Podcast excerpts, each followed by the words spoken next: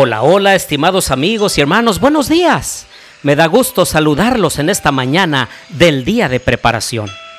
Los invito a agradecer a Dios, los invito a orar. Querido Dios y bondadoso Padre, alabado sea tu nombre. Señor, gracias por la noche de descanso. Gracias Señor porque podemos ver la luz de este nuevo día. Acompáñanos en nuestro estudio de esta hora. Lo pedimos en el nombre de Jesús. Amén. Bien, les doy la bienvenida a nuestro estudio y reflexión de Zacarías capítulo 6. Les habla su amigo y hermano Marcelo Ordóñez desde el puerto de Veracruz, México. Abran por favor su Biblia en Zacarías capítulo 6. Esta es la octava y última visión que recuerda la primera, con caballos de diferentes pelajes que cumplen una misión divina esta visión enseña la soberanía de Dios por encima de todas las potencias humanas, ya que cuando el mal es derrotado, se proclama que el espíritu entra en reposo. Dice el versículo 6, el carro con los caballos negros sale hacia la tierra del norte, los blancos salen tras ellos, los overos salen hacia la tierra del sur. La tierra del norte es Babilonia, la tierra del sur es Egipto. Estos dos puntos son desde donde la mayor parte de los ataques habían venido a Israel y Judá, el pueblo de Dios, y donde algunos de los deportados todavía residían. Lo que quiere decir es que aún los enemigos más hostiles, y de hecho toda la tierra, están bajo la soberanía del Dios de Israel. El versículo 8 dice, luego me llamó para decirme, mira, los que salieron hacia la tierra del norte hicieron reposar mi espíritu en la tierra del norte. Se cumple esa obra divina de purificación y de juicio, y ahora amanece un nuevo día para el pueblo del pacto. Siendo que el Espíritu Divino encontró reposo en el norte, desde donde habían venido tantas dificultades al pueblo de Dios. Esto lo aclara Jeremías capítulo 1, versos 13 al 15, donde dice, vino a mí palabra de Jehová por segunda vez diciendo, ¿qué ves tú? Yo dije, veo una olla hirviendo que se vierte desde el norte. Me dijo Jehová, del norte se soltará el mal sobre todos los moradores de esta tierra, porque yo conozco a todas las familias de los reinos del norte, dice Jehová. Vendrán y pondrá cada uno su campamento a la entrada de las puertas de Jerusalén, junto a todos sus muros en derredor y contra todas las ciudades de Judá. Pero eso ya ha pasado. El Señor había llevado al exilio a Babilonia y a otros reinos del norte y ahora habían regresado. El Señor estaba cumpliendo sus promesas.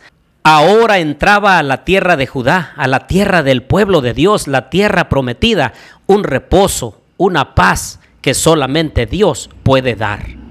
Vean lo que dice después del versículo 9 al versículo 15, donde se presenta la coronación simbólica de Josué. Dice el versículo 11, tomarás pues plata y oro, harás coronas y las pondrás en la cabeza del sumo sacerdote Josué, hijo de Josadac, y le dirás, Así ha hablado Jehová de los ejércitos. Aquí está el varón cuyo nombre es el renuevo. Él brotará de sus raíces y edificará el templo de Jehová. Él edificará el templo de Jehová, tendrá gloria, se sentará y dominará en su trono y el sacerdote se sentará a su lado, y entre ambos habrá concordia y paz. En estos versículos se designa a Josué como símbolo del Mesías venidero, lo que es especialmente apropiado, siendo que Josué es el equivalente en el Antiguo Testamento del nombre Jesús en el Nuevo Testamento. Este pasaje es la declaración más clara del Antiguo Testamento de que el Mesías sería tanto sacerdote como rey. Ahora, según el Nuevo Testamento, Jesús cumple esta profecía como rey y sacerdote supremo. Hebreos 4:14 Por tanto, teniendo un gran sumo sacerdote que traspasó los cielos, Jesús el Hijo de Dios, retengamos nuestra profesión.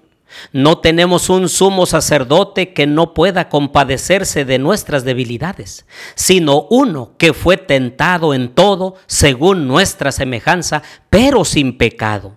Acerquémonos, pues, confiadamente al trono de la gracia para alcanzar misericordia y hallar gracia para el oportuno socorro. Apocalipsis 19:16 dice, en su vestidura y en su muslo tiene escrito este nombre, Rey de Reyes y Señor de Señores.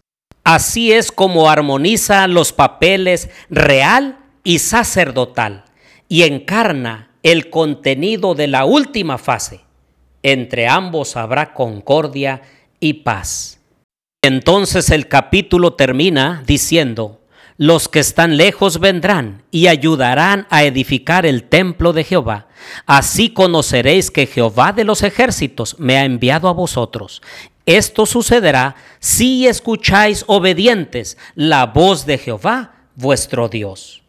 Esta es una de las expresiones más claras de los libros proféticos, del carácter condicional de las promesas divinas. Dice, esto sucederá si ustedes son obedientes y atienden la voz del Señor su Dios. Otra versión dice, esto sucederá cuando ustedes escuchen la voz del Señor su Dios y le obedezcan. Otra versión dice, todo esto se cumplirá si obedecen puntualmente al Señor su Dios. Y es que la Biblia está llena de promesas, queridos amigos y hermanos.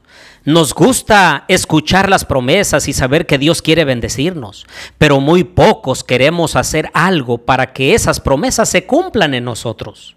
Hay promesas incondicionales, promesas universales, pero muchas de ellas, las que traen mayor gozo, alegría y paz, tienen que ver con ciertas condiciones y mayormente es el que nosotros podamos obedecer la palabra del Señor. Por eso en esta mañana yo los invito a que podamos reflexionar en la palabra del Señor, a entender que el Señor lo que ha prometido, Él lo ha hecho cumplir en la vida, en el pasado. Pero hay cosas que el Señor se ha propuesto cumplir en nosotros. Él ya envió al Mesías. Él está a la diestra del Padre intercediendo por nosotros. Lo único que necesitamos hacer ahora es nuestra parte, acercarnos confiadamente, confiados en que Él es la justicia, Él es la gracia, Él es la verdad, Él es el amor. Y nosotros simplemente aceptar la salvación que Él ya ha hecho provisión. Oremos. Querido Dios y bondadoso Padre, alabado sea tu nombre, Señor.